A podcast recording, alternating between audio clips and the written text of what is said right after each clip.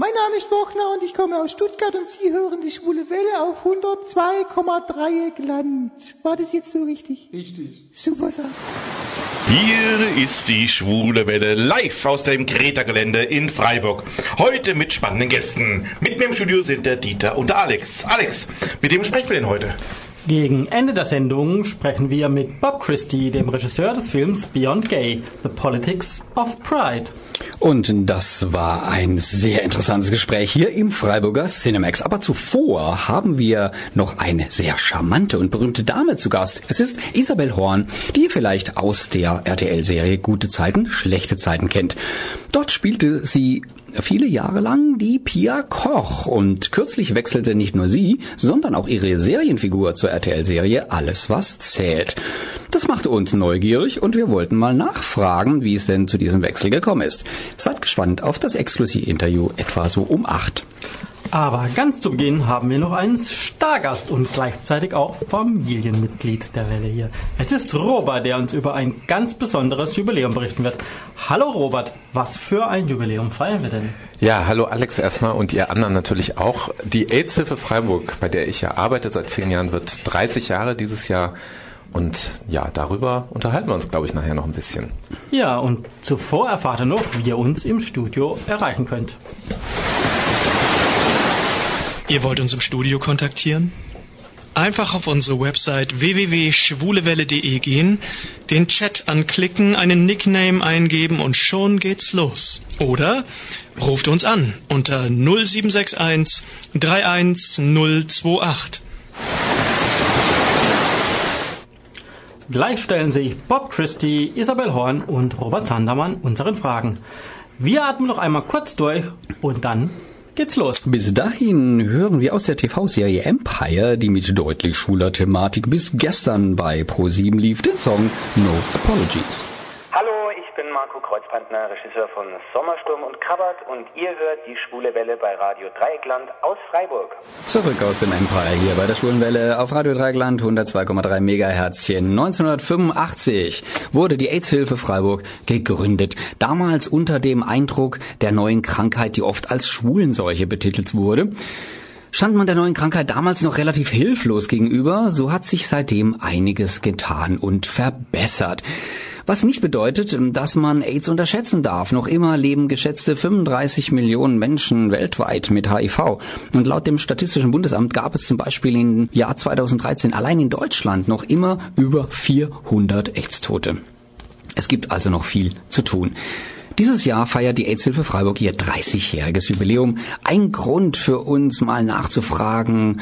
Und wer ist dafür besser geeignet als der Robert Sandermann? Er ist als Pädagoge und Online-Berater für die AIDS-Hilfe tätig, kümmert sich auch um die Bereiche Prävention und Öffentlichkeitsarbeit. Und er ist hier bei der Welle kein Unbekannter. Saß er doch selbst viele Jahre bei der Schwulenwelle am Mikro. Herzlich willkommen daher hier bei uns live im Studio, Robert. Ja, hallo nochmal. Herzlich willkommen. Äh, ich meine, danke für die Einladung. Ja, kann passieren, wenn wir so in die alten Muster zurückbleiben. Robert, wie lange warst du denn eigentlich hier bei der Welle? Ja, doch sage und schreibe zehn Jahre und auch sonst natürlich immer mal wieder. Ja, gell? Denn du warst immer wieder, weil, wie du schon gesagt hast, hier im Studio. Neulich in deiner Eigenschaft als DJ Robert Sun zum Beispiel, heute aber zu einem ganz anderen Thema. 30 Jahre AIDS-Hilfe Freiburg. Wie lange bist du denn da schon dabei? Das kann ich ganz genau sagen. Ich habe am 1. März 1998 da angefangen. Wenn man da rechnet, sind das jetzt schon deutlich über 17 Jahre. Unglaublich. Was war denn damals deine Motivation, bei der AIDS-Hilfe aktiv mitzuarbeiten? Naja, also ich hatte ähm, schon ehrenamtlich für die AIDS-Hilfe ein bisschen mitgeholfen hier und dort. Ich denke, so als schwuler Mann liegt einem dieses Thema ja sowieso immer eigentlich ein bisschen näher mhm. noch als anderen Menschen oder häufig ist das so und das hat sich ja auch einen großen Teil meiner Motivation ausgemacht.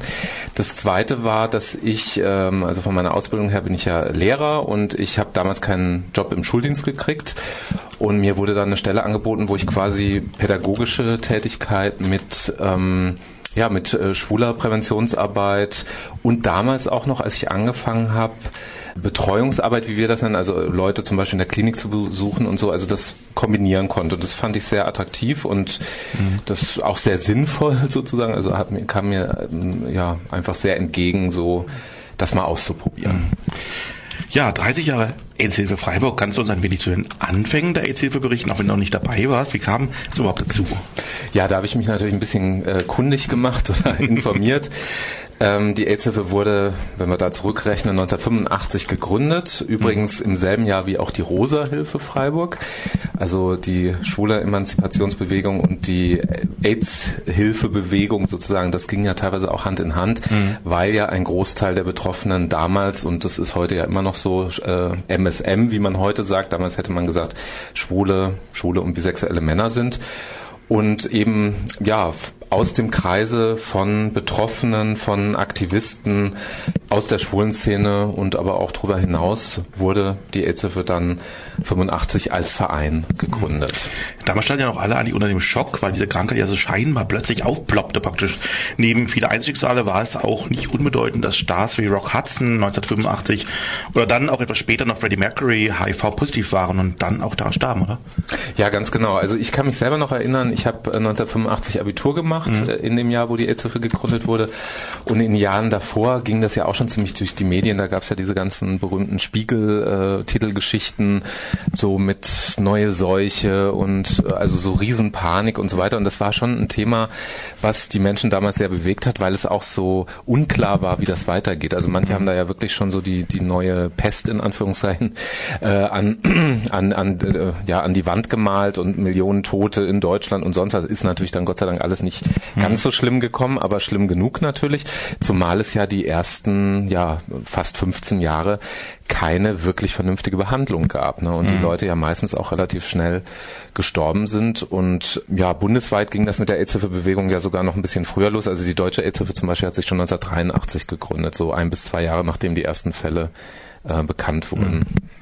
Wie hat sich denn überhaupt über die drei Jahrhunderte die Lage von AIDS verändert? Was ist da besser geworden. Wir sprachen es gerade schon an. Drei Jahrzehnte meinst du? Drei, drei Jahrzehnte, ja genau. Wir wollen nicht übertreiben. Ich war gerade etwas irritiert. Ja, drei Jahrzehnte, genau. Hartmut, äh, deswegen gehst du immer nur wenn nach Sonnenuntergang auf die Straße und hast immer so spitze Eckzähnchen. Ja, genau.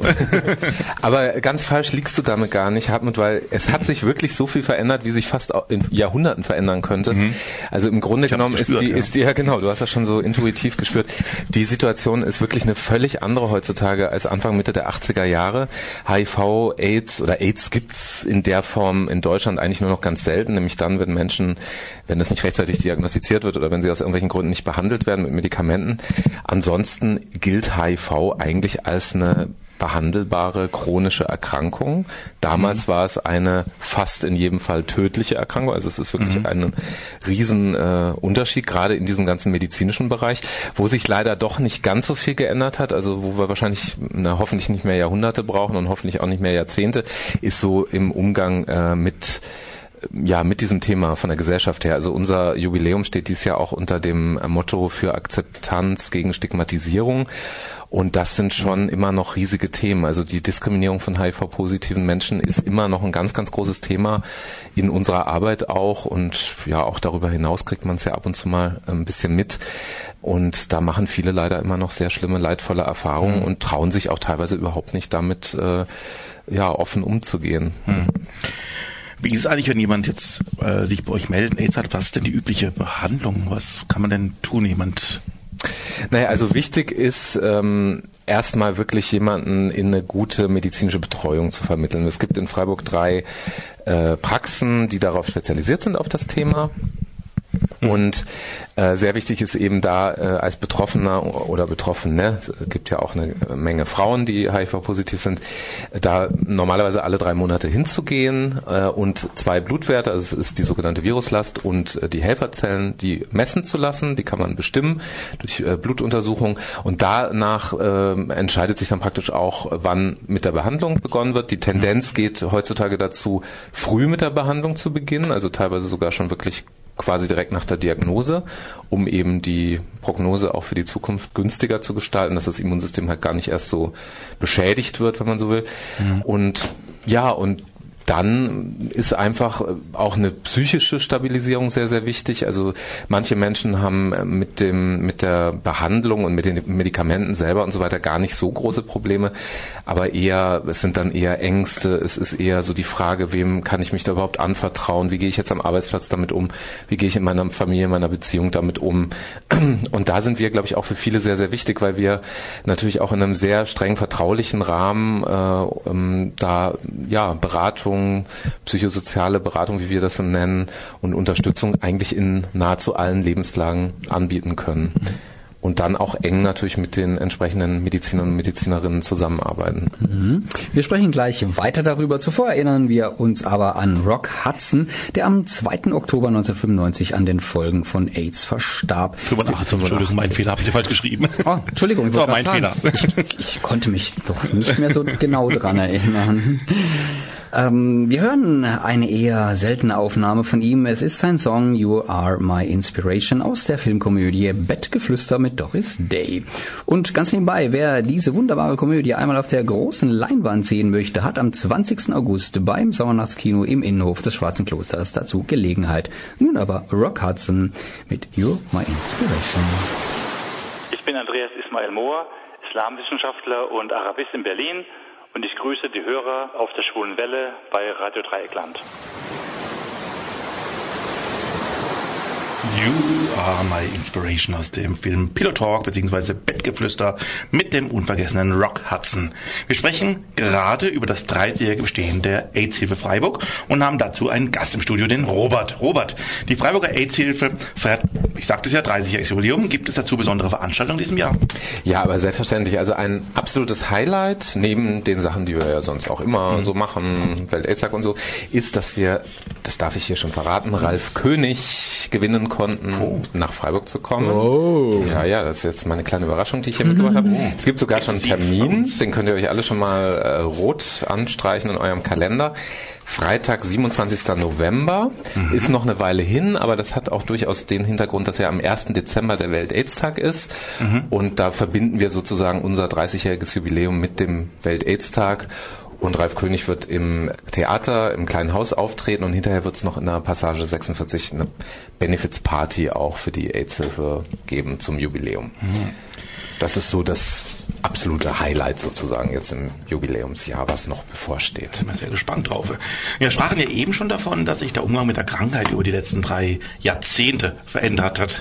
Haben Sie dadurch auch die Aufgaben der AIDS-Hilfe eigentlich verändert? Habt ihr andere Schwerpunkte als früher? Ja, auf jeden Fall. Also mein Arbeitsbereich, die äh, Präventionsarbeit, äh, die hat auf jeden Fall noch mehr an Gewicht gewonnen. Die war natürlich früher auch schon wichtig, aber früher war es so, da ging es den Menschen halt wirklich im Schnitt noch dreckiger, wenn man es mal drastisch sagt, als heute. Und die Betreuungsarbeit, die immer noch einen sehr wichtigen Stellenwert einnimmt in unserer Arbeit, war damals aber noch herausfordernder. Es war wirklich auch Sterbebegleitung im wörtlichen Sinne teilweise. Sie war sehr, sehr intensiv. Da haben sich die Schwerpunkte schon so ein bisschen verlagert auch Richtung Beratung. Mhm. Also wir haben, ihr habt das am Anfang der Sendung ja auch gesagt, dass ich äh, einer von bundesweit ungefähr 30 Online-Beratern bin und auch überhaupt äh, ist bei der AIDS-Hilfe viel Beratung angesagt. Wir machen auch, was wir noch nicht gesagt haben, wir machen auch Test, Testberatung inklusive Testdurchführung mhm. zweimal im Monat in Kooperation mit dem Gesundheitsamt. Das gab es früher auch nicht, außer mal ganz am Anfang von der AIDS-Hilfe gab es mal eine kurze Zeit, aber äh, das haben wir jetzt auch erst seit sechs Jahren eingeführt. Das heißt also, das hat sich verändert und wir arbeiten viel mehr in Projekten als früher. Mhm. Also das hängt auch mit der Finanzierung zusammen. Es ist ja immer schwierig, an Geld zu kommen. Das geht vielen äh, sozialen Organisationen so.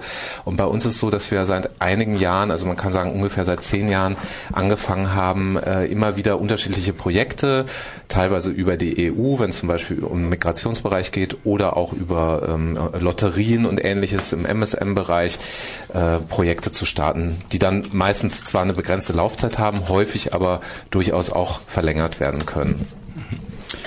Robert, ich habe hier gerade eine Frage aus dem Chat an dich. Welche Erinnerungen hast du an die Zeit, als die AIDS-Epidemie ausbrach? Wie war die Stimmung in deinem Umfeld? Eine naja, persönliche als, Frage. Ja, das ist sehr persönlich, beantworte ich aber gerne. Also als das äh, losging, war ich ja zwar kein Kind mehr, aber auch noch nicht erwachsen. Da war ich ein Jugendlicher ähm, so 15, 15, 16 Jahre alt und ich kann mich erinnern, dass wir tatsächlich in der Schule, ich hatte einen sehr progressiven Biologielehrer damals, der hat das tatsächlich auch schon thematisiert und auch uns versucht, da Hilfestellung zu geben, das so ein bisschen besser einzuordnen.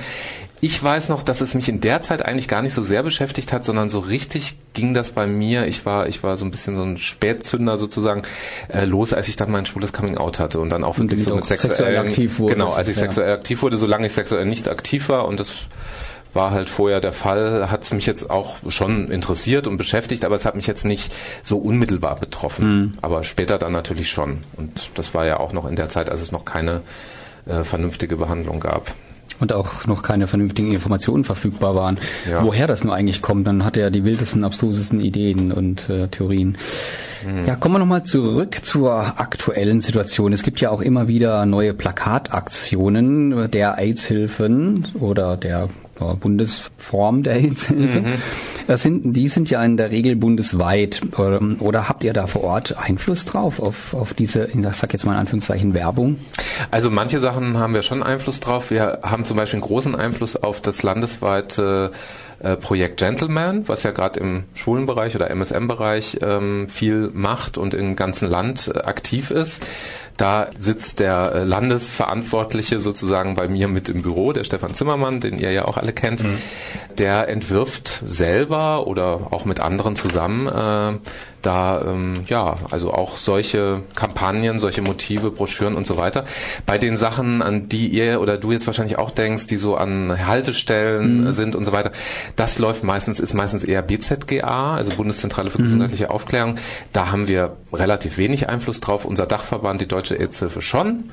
Die sind mit denen in regelmäßigen Kontakt, aber das sind dann eher so die bundesweiten Kampagnen. Also teilweise haben wir Ko- äh, Einfluss drauf, teilweise aber auch nicht.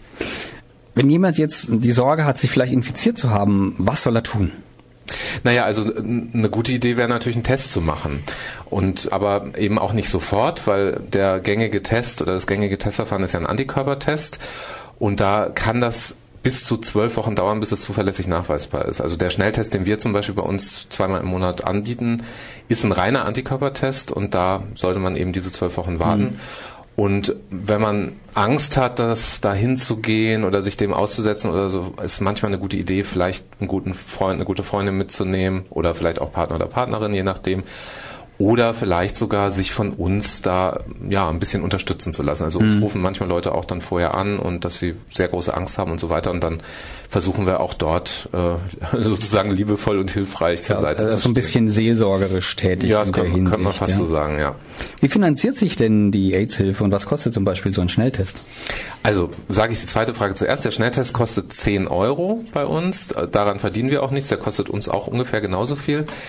Ähm, die AIDS-Hilfe finanziert sich aus ganz verschiedenen Töpfen. Der größte Topf sind öffentliche Mittel, Stadt Freiburg, Land Baden-Württemberg, umliegende Landkreise.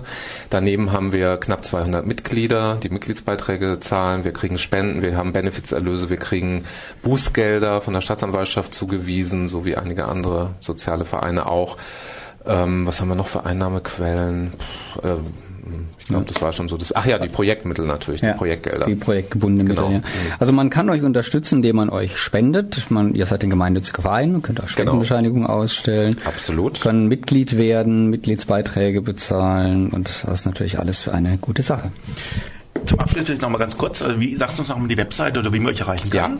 genau. Also ich denke, die Website ist am besten zu merken www.aids-hilfe-freiburg.de. Da steht alles Wissenswerte drauf.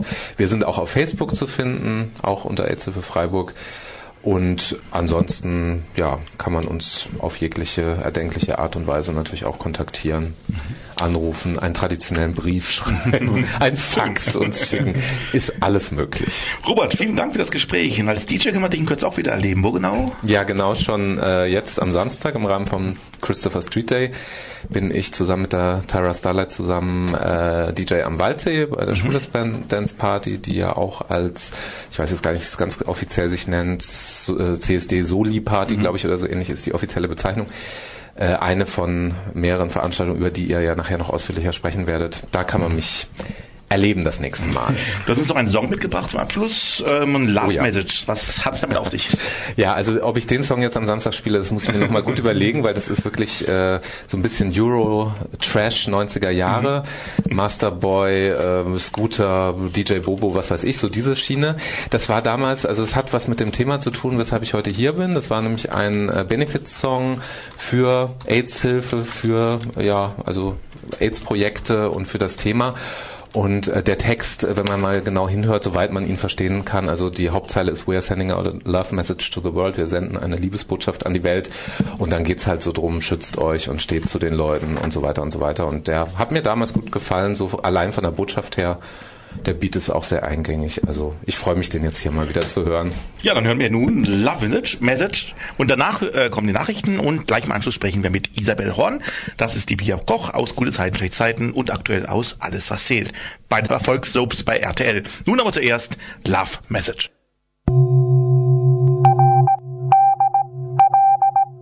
Hier ist das erste deutsche Radio Dreieckland mit den Nachrichten der schwulen Welle.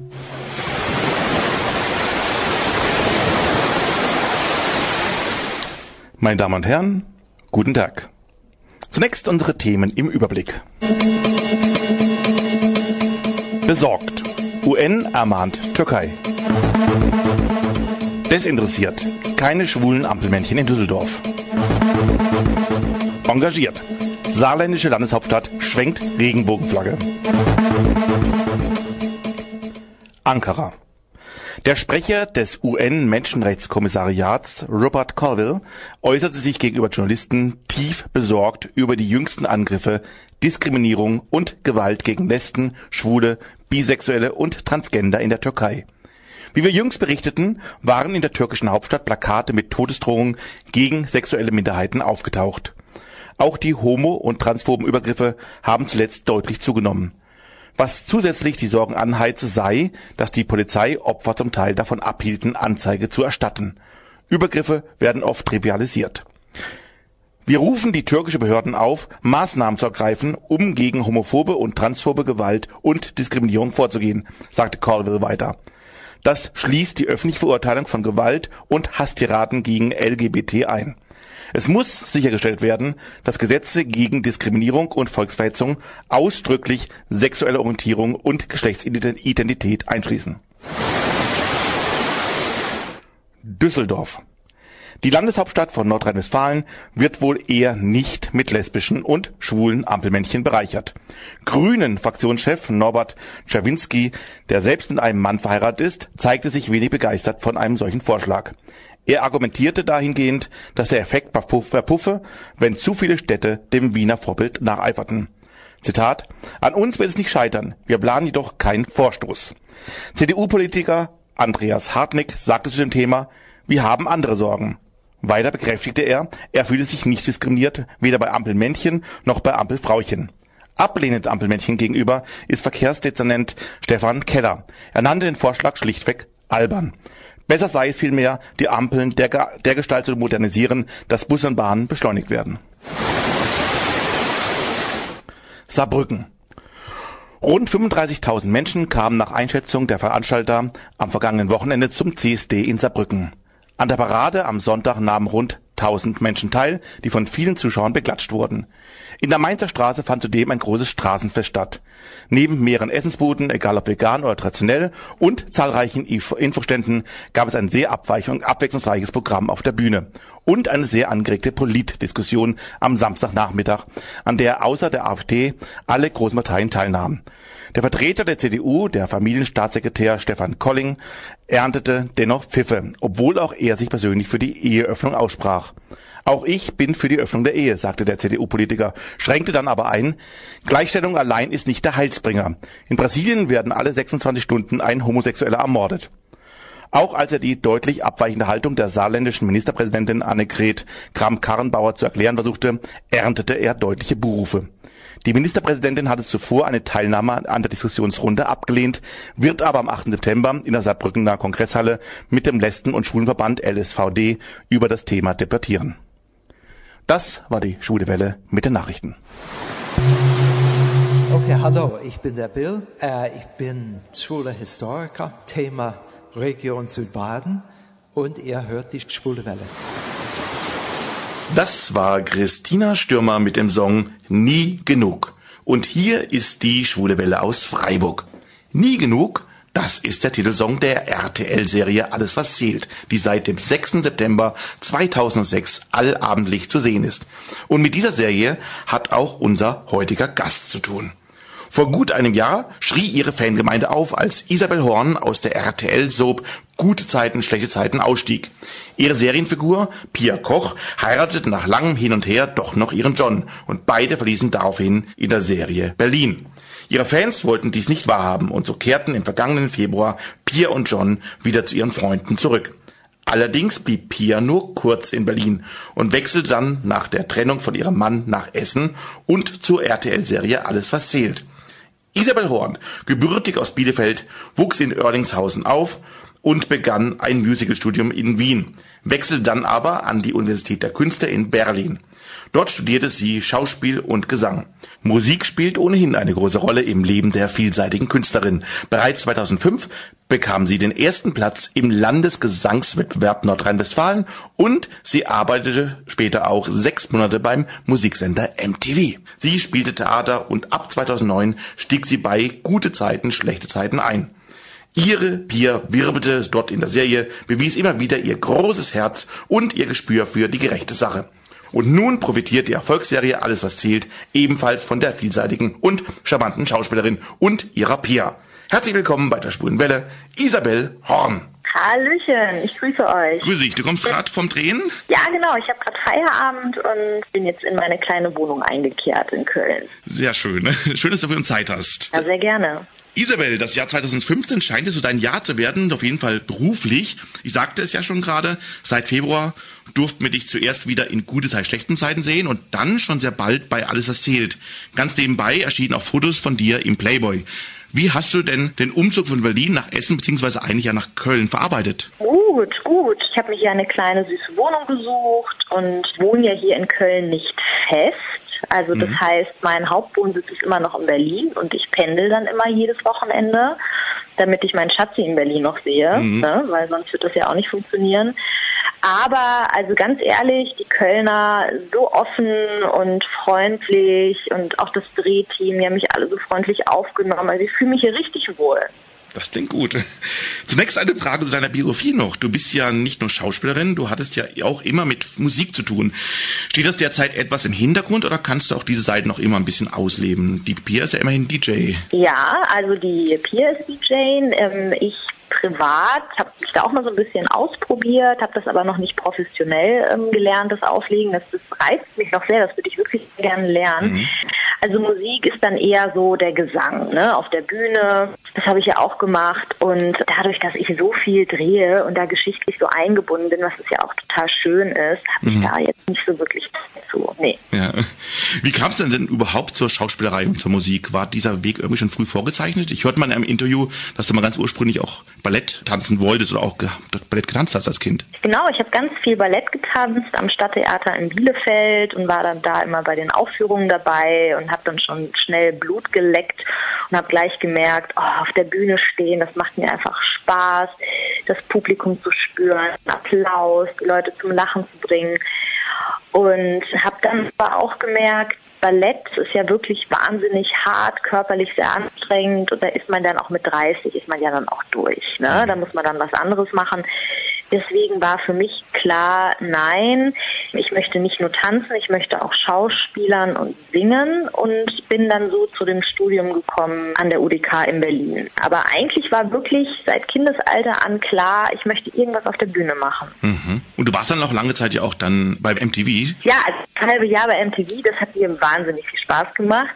Das kam mir ganz spontan während meines Studiums damals ähm, an der UDK. Ich habe mich da ausprobiert als Moderatorin äh, und habe aber dann auch gemerkt, natürlich macht es mir Spaß, aber ich möchte auch mein Studium zu Ende bringen. Ja, das mhm. war mir wahnsinnig wichtig. Deswegen bin ich nach dem halben Jahr dann wieder zurück zur Uni und habe das fertig gemacht und stand dann auch erstmal wirklich auf der Bühne. Mhm. Ja, und du standest ja dann auch als Musicalsängerin auf der Bühne und spieltest eineinhalb Jahre in Hamburg in Dirty Dancing. Das war so eine Art Traumrolle von dir, wie ich las. Ja, da durfte ich die Baby spielen und ich wie jedes Mädel, ja. Ich habe Mhm. den Film Dirty Dancing so oft gesehen und ähm, habe dann immer geträumt, als kleines Mädchen, die Baby zu sein. Und dann war das tatsächlich meine allererste Rolle direkt nach dem Studium äh, in dem Musical Dirty Dancing in Hamburg. Und das hat schon großen Spaß Mhm. gemacht, doch. Das waren jeden Abend dann wahrscheinlich, oder? Oder se- oder sechsmal die Woche? Ja, genau, da ist man äh, von Dienstag bis Sonntag auf der Bühne, am Wochenende Doppelshow und Ah. montags hat man einen Tag frei. Also das haut schon ganz schön rein. glaub, Also wurde ja auch sehr viel getanzt. Ne? Also Mhm. das war schon nicht ohne. Und das war dann so bis 2008. Wolltest du danach erstmal weiter Musical spielen oder wolltest du damals schon andere Wege gehen? Vor allem, wie kamst du dann zu GZSZ? Während des Engagements da in Hamburg habe ich irgendwie gedacht, Mensch, also so äh, vor der Kamera, ne, in einer Serie mitspielen oder, oder irgendwo anders, das würde ich gerne mal ausprobieren. Und mein Spielpapa damals in dem Musical, der hat auch Filme gedreht und so, und mit dem habe ich dann gesprochen und der hat mir auch geholfen, dann die ersten Szenen für mein Demoband fertigzustellen. Da war er mein Spielpartner. Und dann habe ich mir eine Agentur gesucht und dann kam das mit äh, GZSZ ganz klassisch über ein Casting. Ne? Also ich habe mich angerufen und gesagt, ja, hast du Lust vorzusprechen, du passt so vom Typ her auf die Rolle. Und dann bin ich dahin und dann durch mehrere Runden und dann äh, glücklicherweise haben sie mich dann ausgesucht.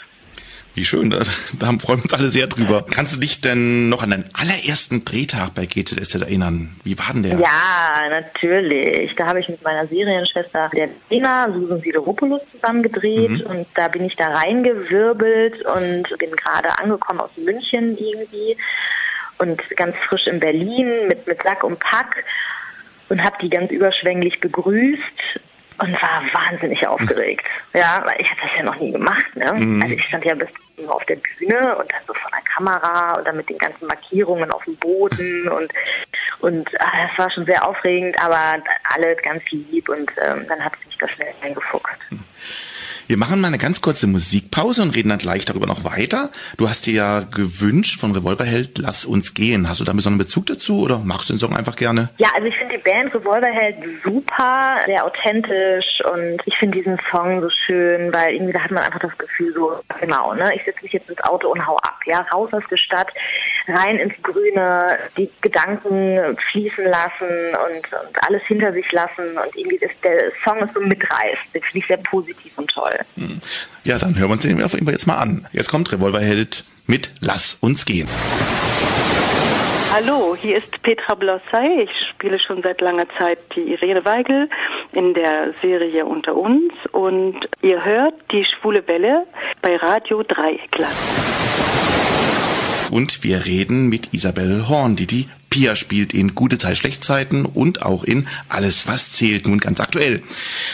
Isabel, wenn ich an dich bei GZSZ und auch jetzt bei Alles was zählt denke, so habe ich immer das Gefühl, dass du die Geschichten irgendwie an dich reißt und deine Figur extrem mit Leben füllst. Pia wirbelt ja immer durch die Szenen. Wenn sie lacht, ist das ansteckend. Wenn sie weint, leidet man mit ihr. Sie ist stets hilfsbereit ihrem Umfeld gegenüber.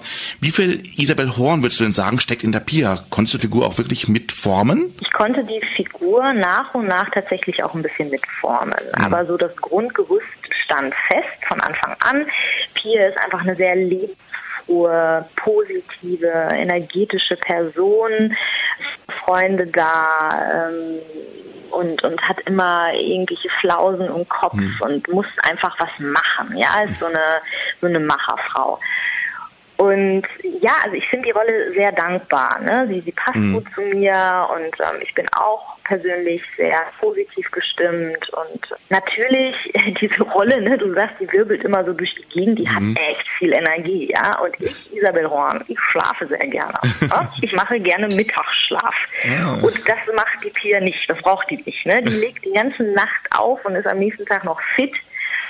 Und äh, ich bin echt manchmal wie so eine kleine Oma. Äh? Also wenn ich frei habe, ich lege mich ein, zwei Stündchen hin, ne? danach bin ich wieder topfit. Und abends so weggehen, ja, ab und zu mal, ne? aber ganz ehrlich, dann doch lieber mit Freunden und im Garten und dann Mhm. früh ins Bett gehen. Ne? Also da sind die sehr unterschiedlich. Wenn du so an GZS zurückdenkst, was waren denn so deine Lieblingsgeschichten in all den Jahren? Hm, Kann man das überhaupt sagen? Naja, also ganz toll war natürlich das Mauerflower Festival mit den ganzen Bands. Stimmt, Die ja. Backstreet Boys waren da, die durfte ich anmoderieren. Dann hoch emotional, damals als der John mir einen Heiratsantrag gemacht hat auf der riesen Festivalbühne und, Mhm. und Pia war ja so hin und her gerissen zwischen John und Leon und, Mhm. und, und ist dann einfach weggerannt. Dann aber auch die Hochzeit am Ende doch von Pia und John, super romantisch, total schön. Und die Location, ganz ehrlich, so könnte ich mir das auch vorstellen, privat zu heiraten. Ne? Mhm. Also das hat mir so gut ja. gefallen, ja. Also ich hatte eigentlich echt viele Highlights, doch. Allerdings, äh, was reizt dich denn besonders an der Rolle der Pia? Wir haben eben schon gesprochen. Gibt es auch Dinge, die du eigentlich jetzt so gar nicht an ihr magst? Ganz ehrlich, Mhm. nee, nee, also sie ist ja dann auch mit der Zeit, als ich das selber auch ein bisschen formen konnte, nicht nur aufgedreht gewesen, sondern Mhm. hat auch emotionale und ruhige Momente gehabt und ganz tief ehrliche Momente. Das war mir wichtig und das kam ja dann auch, also sie ist sehr facettenreich. Fehlt mir nichts. Mhm. Vielleicht mal so ein ganz anderer Charakter, weißt du? So weg von der Pia, so ein, so ein böser Charakter, so ein fieser, hinterhältiger Charakter, der Mhm. so immer ganz freundlich ist, aber so faustig hinter den Ohren hat. Das, das würde mich noch mal reizen, aber dafür werde ich irgendwie immer nicht besetzt. Ne? Ich bin Ja. immer so, so die- der Sympathieträger. Spielt sie Pia so gut, dass, dass man es gar nicht mehr anders sich vorstellen kann? Naja, aber ich hoffe irgendwann mal, ne? Hoffen wir ja natürlich, ja klar. Also ihr Lieben da draußen, ich kann auch böse sein. ne? Okay, ja, Frag meinen so Freund. weiter. Du hast ja im Februar 2014 GZS verlassen. Wie war deine Zeit denn bis zu deinem Wiedereinstieg? Hattest du damals das Genre tägliche Serien erstmal abgeschlossen und hast dich gefreut, dass du da nicht immer um halb fünf oder weiß nicht, ganz früh auf jeden Fall aufstehen musst? Oder hat es dir dann das sehr gefehlt? Ja, also das frühe Aufstehen an sich ne, macht mir gar nichts aus. Mhm. Ich bin auch eher so ein Typ, ich stehe gerne früh auf und gehe dann lieber früher ins Bett. Ich war damals schon traurig. Ne? Man hat das ja lange gemacht und dann die ganzen Kollegen und, Mhm. und man hat sich da so eingelebt. Aber es war auch gut, dass das dann vorbei war, weil man muss auch loslassen und nur wenn man loslässt, passieren neue Dinge. Ja, und man muss sich ja auch weiterentwickeln. Und dieses Jahr ohne GZSZ hat mir sehr gut getan. Mhm. Ich habe mit einer Yoga-Ausbildung angefangen, ähm, habe Theater dann gespielt in Düsseldorf, was mir ja auch gefehlt hat. Weißt du, einfach wieder Mhm. auf der Bühne stehen. Und das ist während so einem Engagement an einer Serie schwierig äh, umzusetzen. Ne? Man hat ja keine Zeit. Also ja, ich habe zwar meine Kollegen vermisst, habt ihr dann aber einfach privat auch mal getroffen. Mhm. Von daher tat mir die Zeit wirklich ganz gut. Doch. Was, was hast du denn im Theater gespielt in der Zeit? Da habe ich in Düsseldorf an der Komödie die perfekte Desaster-Dinner gespielt Mhm. und habe so ein, so ein dummes Modelchen gespielt auf hohen Haxen und ja. Das war mal eine andere Rolle. Und wieder von-. Und wieder von Dienstag bis Sonntag wahrscheinlich, dann jeden Tag wahrscheinlich so. Oder? Äh, ja, genau. genau. War es eigentlich dann eigentlich sofort klar, als du dann zu GZS zurückkehrst, dass du gleichzeitig auch noch zu alles, was zählt, wechselst oder entwickelte sich das erst nach und nach? Das war so damals, dass man gesagt hat, komm, also wenn schon wieder so ein Einstieg, dann soll das was Besonderes sein.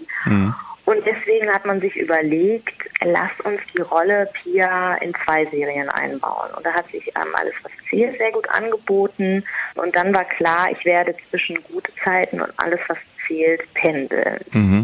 Dann hat sich das aber nach und nach herausgestellt, dass die Rolle wirklich sehr gut da reinpasst in Köln, ob man das da nicht dauerhaft macht oder einfach jetzt erstmal halt in Köln erzählt, ne? weil die sich da geschichtlich schön eingefunden hat, die Rolle. Und genau, und so pendel ich jetzt nicht mehr und bin hauptsächlich in Köln. Hm.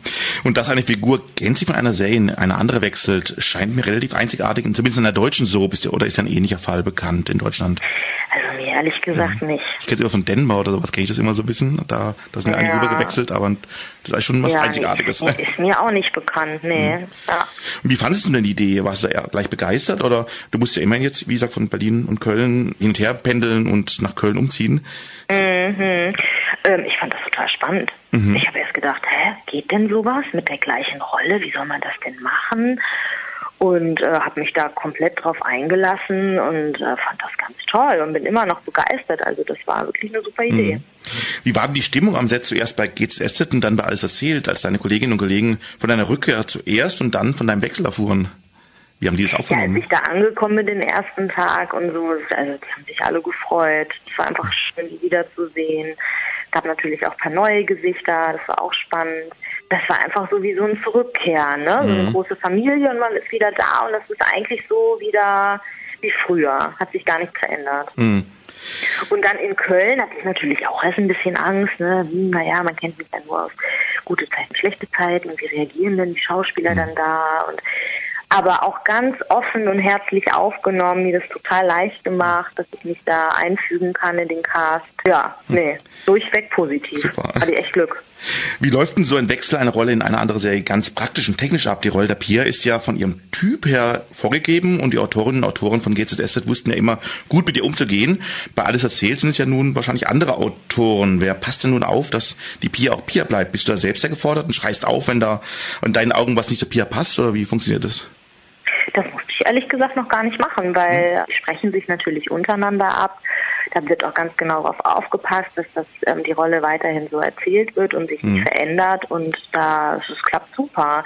Ich habe jetzt das Gefühl, was ich auch ganz toll finde, ich habe auch so einen ähm, lustigen Strang bekommen, dass man da noch mal ein bisschen eine andere Facette zeigen kann, ein bisschen Comedy und das macht mir sehr großen Spaß. Aber sonst, nein, hat sich die Rolle nicht verändert. Nee.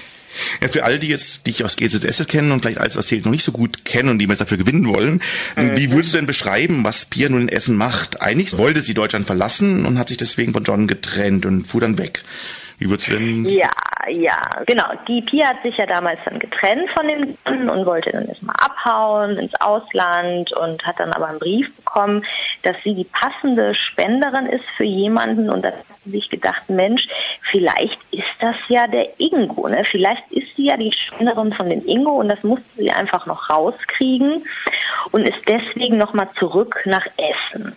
Ja, zu den Leuten von alles, was zählt. Und dann äh, hat das alles so seinen Lauf genommen. Ne? Mhm. Wenn du die beiden Soaps nur vergleichst, ist der Ablauf beim Drehen sehr, sehr ähnlich oder gibt es da wesentliche Unterschiede zwischen den beiden Soaps? Der Ablauf ist total ähnlich. Mhm. Ne? Also Früh aufstehen auch ja auf jeden Fall. Wie bitte? Früh aufstehen auf jeden Fall auch. Naja, das früh aufstehen und ja, wie man überhaupt so dreht. Und das ist ja auch Mhm. eine Serie und das ist auch die Ufer und das ist eigentlich ja total ähnlich. Mhm. Auf jeden Fall. Du hast halt nur andere Schauspielkollegen, Mhm. ja, aber sonst alles andere, das ganze Prozedere ist genauso. Was mir mal aufgefallen ist bei Alles erzählt, ist immer ein bisschen, dass da eigentlich gern so die Kamera so ein bisschen mehr wackeliger ist, nicht ähm, als bei GZSZ, also als Stilmittel, glaube ich so. Das, sind- das, sind Mhm, immer das so, stimmt. Mhm. das ist so, Da glaube ich, hast eine recht. Besonderheit, ein klein wenig vom optischen her. Ja, vom optischen hast du recht, unterscheiden Mhm. wenig, ja. Ja, ich würde sagen, wir machen eine kurze Musikpause nochmal, bevor wir gleich nochmal weiterreden. Und hast du noch einen zweiten Musikwunsch gehabt? Das war Yvonne Katterfeld äh, mit dem Song Lieber so. Hast du da auch einen besonderen Bezug dazu? Lieber so, ja.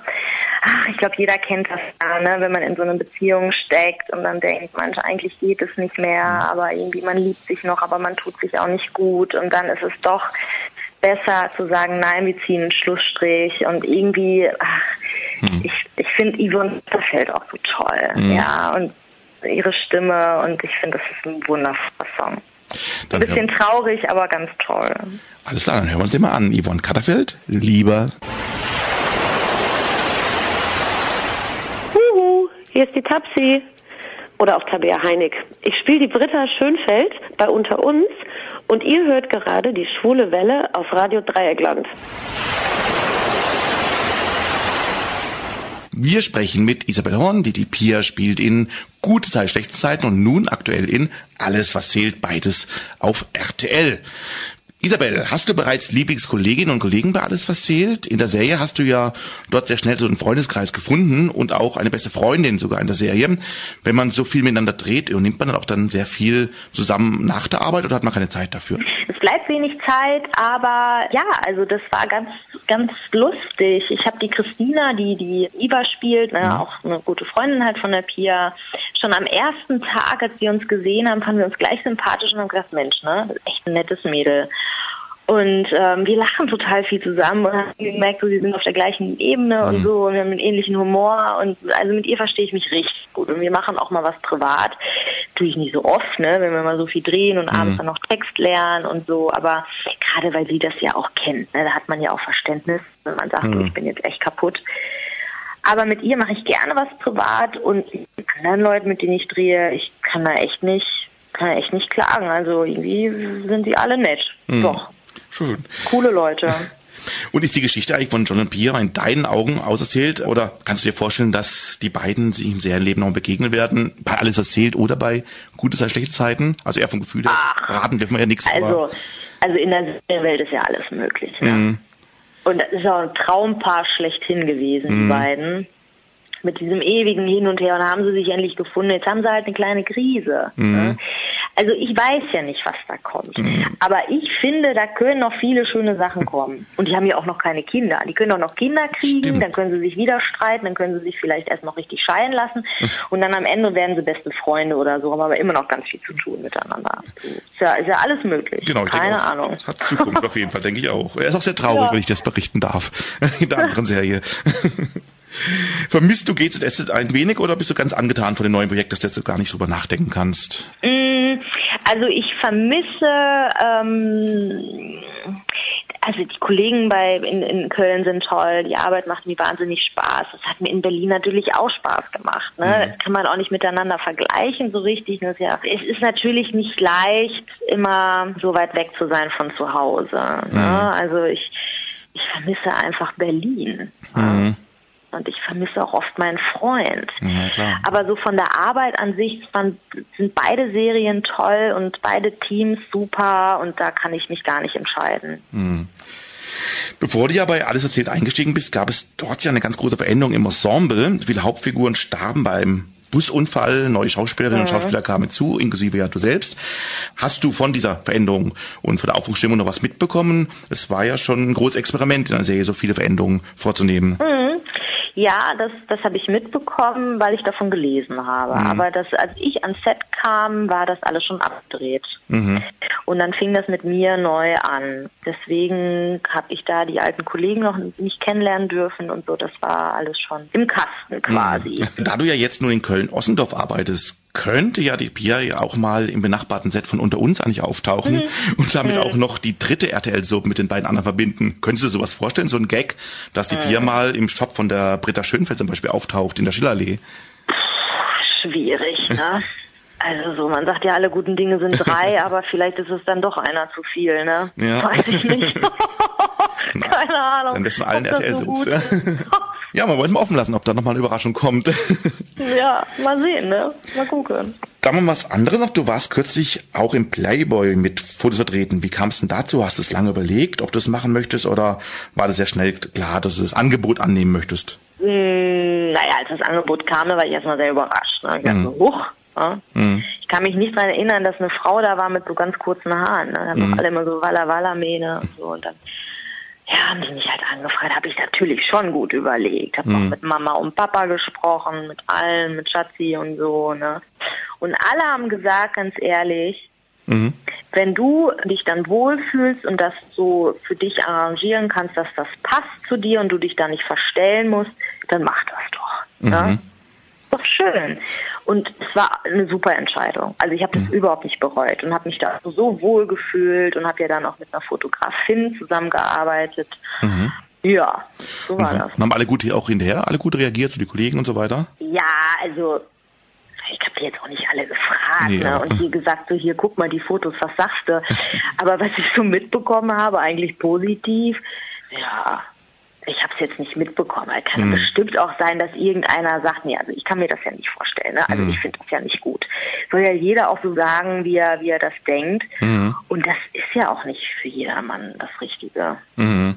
Unabhängig von der Pia, was hast du sonst noch für berufliche Träume? Was möchtest du unbedingt mal machen oder möchtest du wieder singen? Und was sind so deine Träume? Also wenn ich weiterhin einfach so mit dem Spiel, sei es vor der Kamera oder auf der Bühne, mein Geld verdienen darf, dann bin ich glücklich.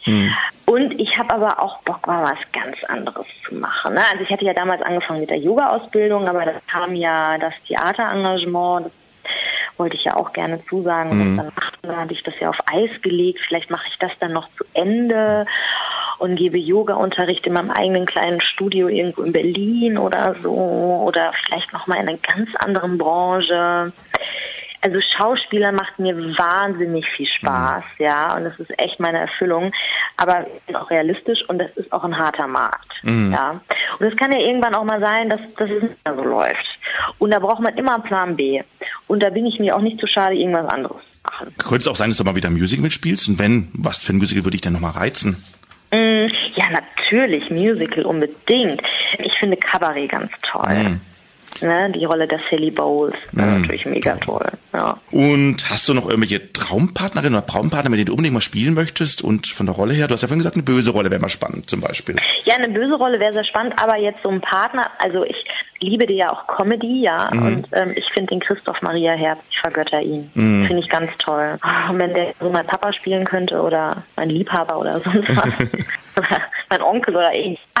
Irgendeine Szene mit Christoph Maria Herz und ich bin glücklich. Alles klar, wir werden es verkünden, vielleicht tut sich ja, Ja. was. Ja, Isabel, vielen Dank für das tolle Interview. Jo. Wir freuen uns sehr darüber, dass du bei uns hier in der Schwulen Welle in Freiburg zu Gast warst und wir wünschen dir auf jeden Fall weiterhin viel Erfolg und auch viel Spaß mit deiner Arbeit. Danke. Und nun erstmal einen schönen Feierabend. ganz lieb.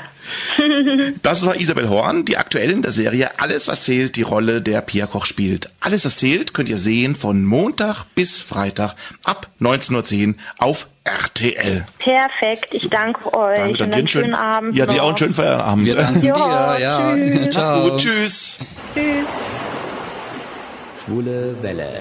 Immer donnerstags ab 19.30 Uhr bei Radio Dreieckland. Und weiter geht's im Text. Hier bei der Schwulenwelle Radio Dreieckland 102,3 Megaherzchen mit dem guten Bob Christie. Ein Interview, das er uns gegeben hat, als er hier in Freiburg war, aus Kanada angeschossen, um für Beyond Gay seinen Film Rede und Antwort zu stehen, der im Freiburger Cinemax gezeigt wurde.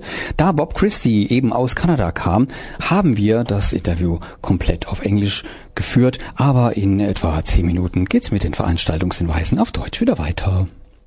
So I'm here at the cinema in Freiburg together with the director Bob Christie from Canada, and that's why we're talking in English.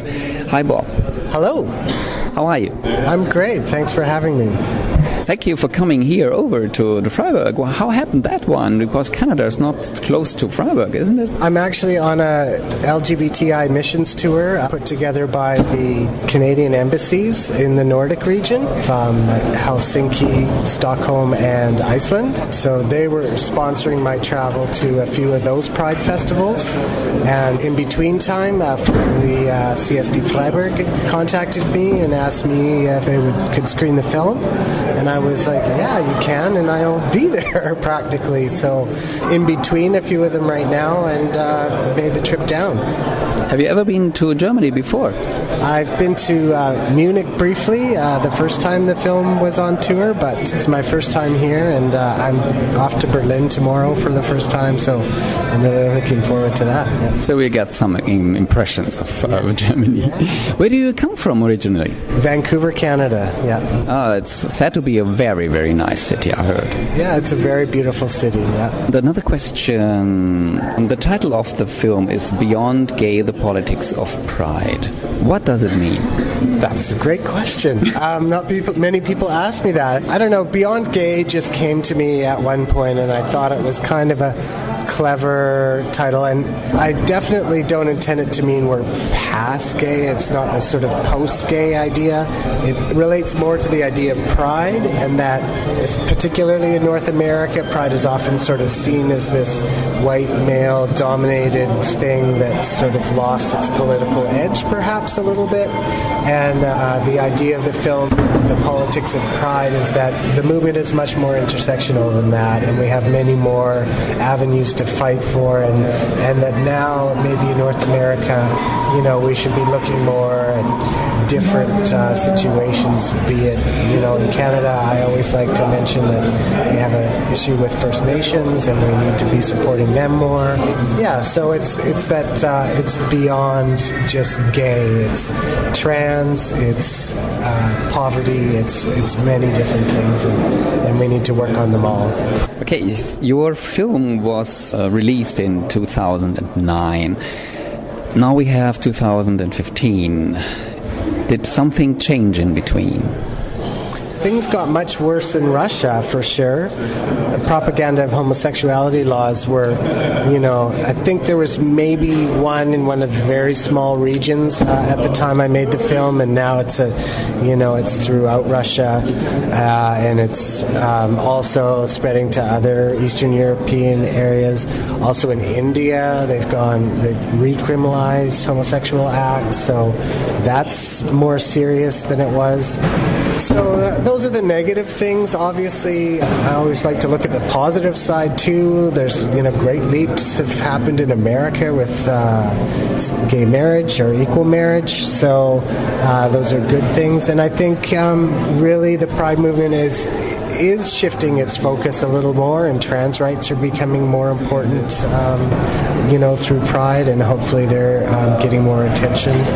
So, you know, I think they're changing in a positive way in some areas. Um, but, you know, sometimes, you know, with more visibility comes more opposition as well. And that may be, you know, for example, what has taken place in Turkey this year. It's getting worse or it's getting better depending on the country you're living in, right? Maybe it could be a nice idea to make a 2.0 version of your film 10 years after. What do you think about that? Oh, I think that's a great idea. That's maybe there's some German money that would like to fund such a thing because I've been trying in Canada and I haven't had much luck.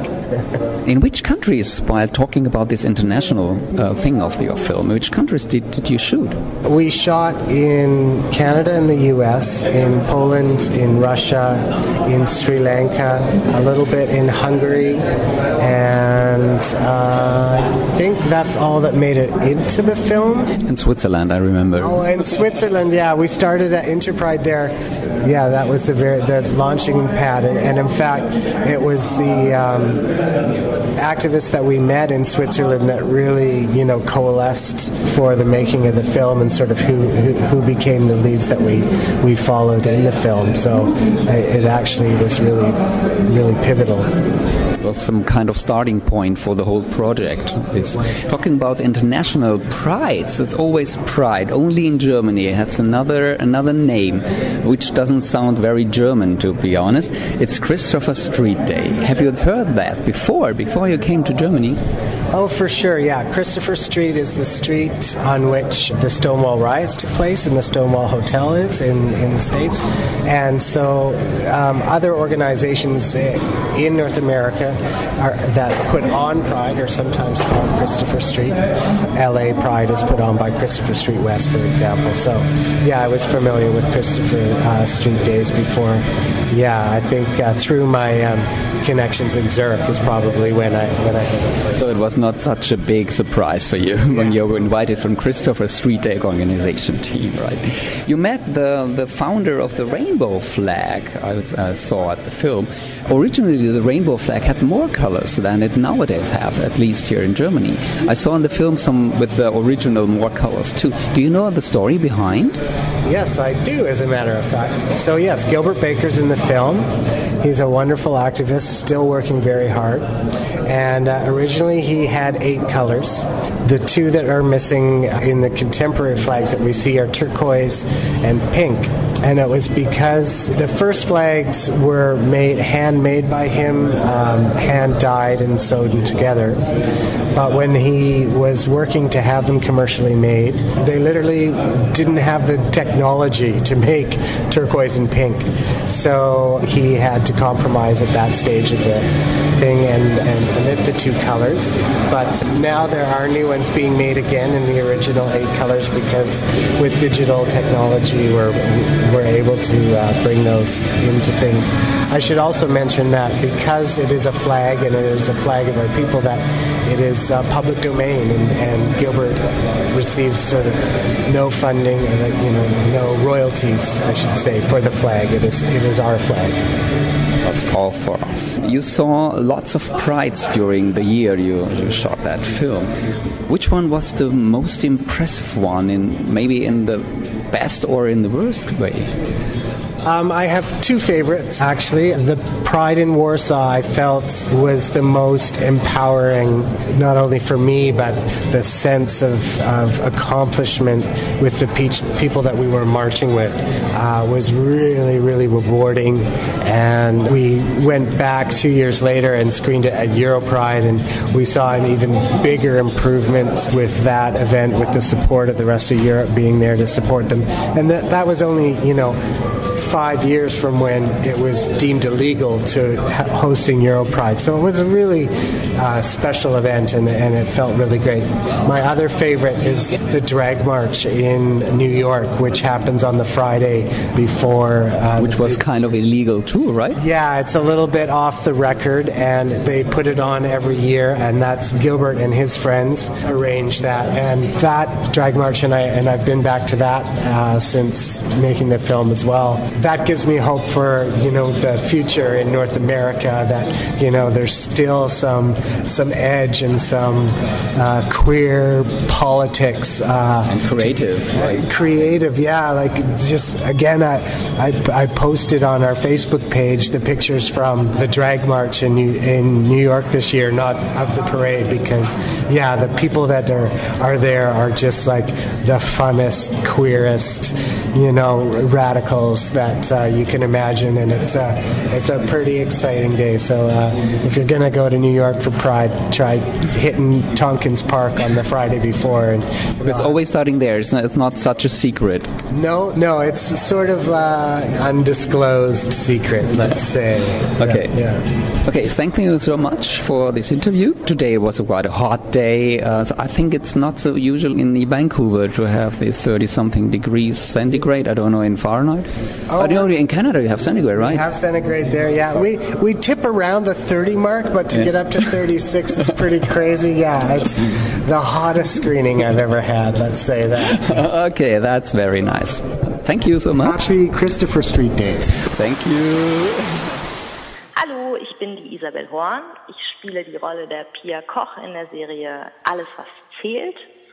Und ihr hört die schwule Welle im Radio Dreieckland. Das war's nämlich schon für heute. Ich bedanke mich bei allen unseren Gästen. Das waren Bob Christie, Isabel Horn und Robert Sandermann. Und natürlich vielen Dank auch an meine Kollegen im Studio Alex und Dieter. Danke, Hati. Ja, und dann ist die Sendung eigentlich schon fast zu Ende. Wir brauchen nächste Woche wieder eine Sendung mit Radio Remo Stars. In zwei Wochen sind wir wieder da mit den verschiedenen CSDs. Und unsere liebe Kollegin Lady Evil steht schon hinter uns, scharrt mit den Hufen. Und wir sagen, glaube ich, dann einfach mal Ciao. Tschüss. Ciao, ciao. Ciao.